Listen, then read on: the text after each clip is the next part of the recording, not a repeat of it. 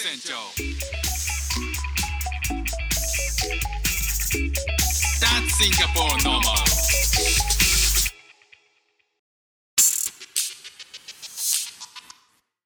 どうも副船長です。シンガポールで3歳と4歳の息子の子育てをしている主婦です。イラストに挑戦したり歌を歌ったり英語学習の歌だったり海外生活で面白いと感じた日本との文化や価値観の違いそこから改めて感じた日本のすごいところなんかをお話ししております。あの日頃ねあのシンガポールでいろんなあのパパとお話をする機会があって、まあ、そんなパパとねお話をしている時によく思うのがあの転職経験やっぱみんな結構豊富だなと思います。日本だとね、えー、と1社2社とかっていうのが、まあ、割と一般的なところだと思うんですけど、まあ僕のね年でもまあずっと同じ会社に勤めてるよっていう人もね結構いますしねただまああの一方でこうシンガポール、まあ、特にね欧米の方とねお話をするとやっぱり転職経験豊富ですよね。あとはもう一つびっくりするのが、まあ、パパもママも、えー共通して言えるんですけど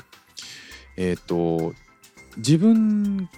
自分が今やってる分野じゃない分野を勉強しているっていう人が結構割合として多いんですよね。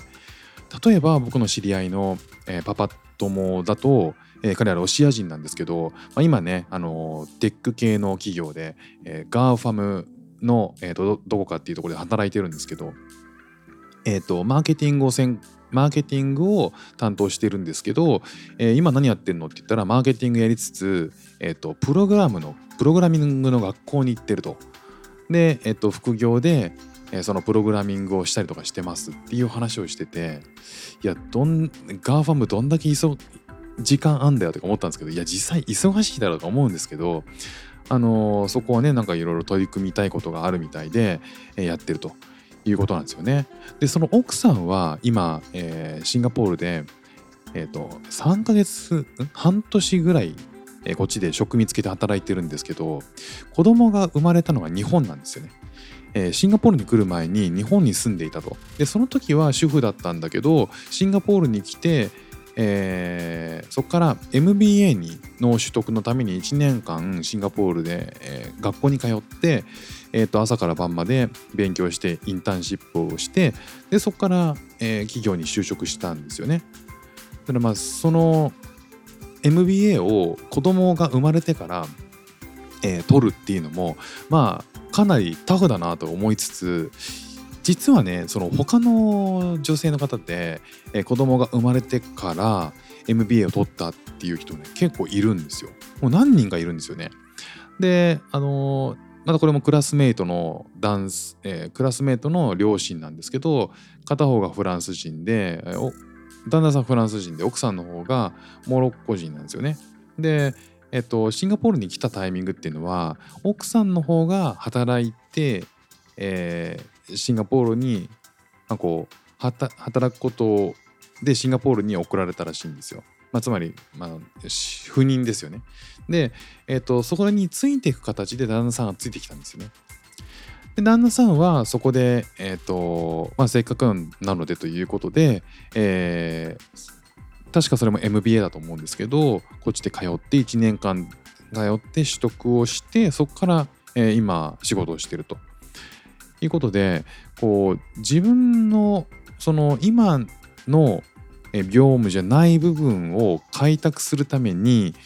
えーなんか勉強する自己投資をして勉強するっていう率が、かなり高いなというふうに話してて思ったんですよ。でこれを妻にいやなんかさそう日本と比べて自己投資して勉強してる人って多くないっていう話をしたんですよね。いやそしたらいやまあ実際そういうところもあると思うけどシンガポールにえっ、と帯同してくるとか、まあ、夫婦揃ってくる人っていうのは、まあ、そもそもねこう、えー仕事もおそらくできるだろうしその帯同者っていうのも意識高いんじゃないかなっていう話をしてたんですけど、まあ、それも一つあると思うんですよね。ただまあシンガポール人ローカル人と話しててもなんか結構そういうその自己投資に関しては意識高いんだろうなっていうふうに思っててというのもなんかこう日本語を喋れるとか韓国語を喋れるとかっていう人が結構な割合でいるんですよ。これどういうことかっていうとその第二言語第三言語をなんか学んでる人が多いでしかもそれが大人になってからも結構やってるんですよね。なんかやれ、えー、社会人になってから日本語学校通ってますとかでそれなんでって言ったら、えー、日本に対日本で仕事がしたいっていう人も結構いるんですよ。一方でこう漫画をね日本語で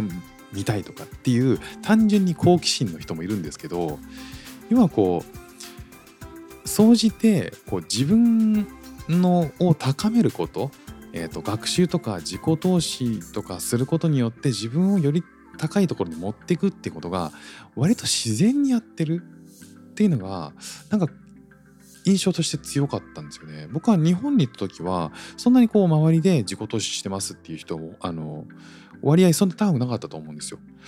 であそこが結構違うんだなと純粋に思ったとこ。ででそんな中でねこうプレジデントオンラインの、えー、記事でえー、日本人の勤め先に期待しない割合は世界最悪っていう経産省がこれはやばいと顔面蒼白になった衝撃データっていう、えー、記事が6月の30日に公開されていて、えー、これによるとですね自己啓学習及び自己啓発を行っていない人の割合っていうのは、まあ、各国調べたところ日本は46%でダントツ高いんですよね。まあ、つまりこう自分のえー、を高めるための自己啓発学習を行っている割合少ないと海外は高いというふうに言ってて日本はダントツ高いらしいんですよねそこがね。でなんかその記事によると、えー、まあ社会の仕組みが結構問題だと。まあ、会社が、えー、役員になっていく、え、人数っていうのも圧倒的に海外に比べてえー、生え抜きが多いあ要はこう働いてその国あその会社に勤めて上がっていった人の割合が圧倒的に海外に比べて多いっていうこういったこう社会の仕組みっていうのもあるし転職そのものが賃金増加につながってないっていうのも日本ダントツらしいんですよね。だからこそその会社で勤めること一生懸命勤めることが、えー、給料アップに唯一つながる道だっていう残された道だっていう風になってしまってるっていうこれが、まあ、かなり大きな社会の仕組みですよね。あとはねシンガポールにいてて思うのはあのシンガポールでそういったこう奥さんがね MBA 取ってましたとかっていうこととかも結構その子育てしやすい国ではあるんですよね実際。でどうしやすいかっていうと子供を預けられるんですよ任せられるっていうそのメイド文化が発展しててそれも結構大きいんだろうなっていうふうに思いますでシンガポール国内にいると、まあ、仮にね、え旦那さんがフルタイムで働いていて、えー、と奥さんの方が学校に行ってたとしてもヘルパーさんを雇うことによってメイドさんをヘルパーさんを雇うことによって、まあ、子供がすく幼稚園とかから帰ってきたら面倒見てもらえるんですよね。まあ、そういうその社会の仕組みみたいのが、えー、こう自分に自己投資をして学習してもなお、えー、リターンがある可能性が高いとか現実的に子供ができても、まあ、時間がちゃんと取れるっていうそもそもこうかなり社会の仕組みに影響している部分も多分にあるだろうなっていうふうには、えー、と思いました。とはいってもねこう自分の身を自分で守るっていうのはかなり海外意識高いのでそういった点はねあの社会が変わらずとも、まあ、僕個人としては、えー、なんかそういう参考にしていきたいな参考にした生き方をしていきたいなっていうふうにあの、まあ、改めてこういう数字を見ると思ったっていう今日の話でした。ということで、えー、学習自己啓発、まあ、今も知ってますけどより積極的になんかしていきたいなっていう気になりましたね。ということで今日も聴いていただきましてありがとうございました。フック船長でした。じゃあまたね。